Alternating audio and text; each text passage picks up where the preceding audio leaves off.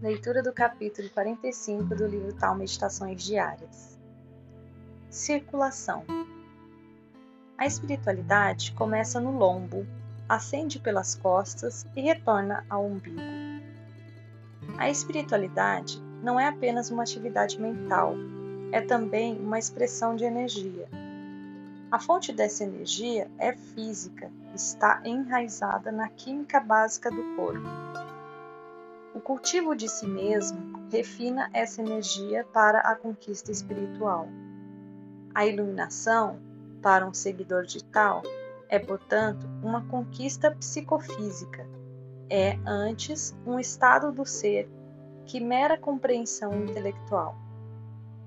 Assim que a energia é despertada por meio de exercícios e meditações especiais, o seguidor de tal sabe como impulsionar essa energia para cima. A força começa nos órgãos genitais e sobe pela espinha. No caminho, ela nutre os rins, os nervos e os vasos sanguíneos. Quando passa pela base do crânio, o sistema nervoso e as partes inferiores do cérebro são estimulados. Ao chegar ao topo, esse rio de energia abre todo o potencial subconsciente de um ser humano. Ao descer, nutre os olhos, os sentidos, os órgãos vitais. Jorrando rumo ao umbigo, ela retorna ao seu estado original de pureza.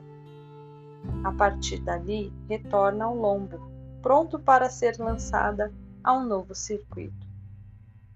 Assim como toda a existência opera em contínuo entre a matéria física bruta e os níveis mais sutis da consciência, também o seguidor de tal utiliza todas as partes do corpo, da mente e do espírito na devoção espiritual.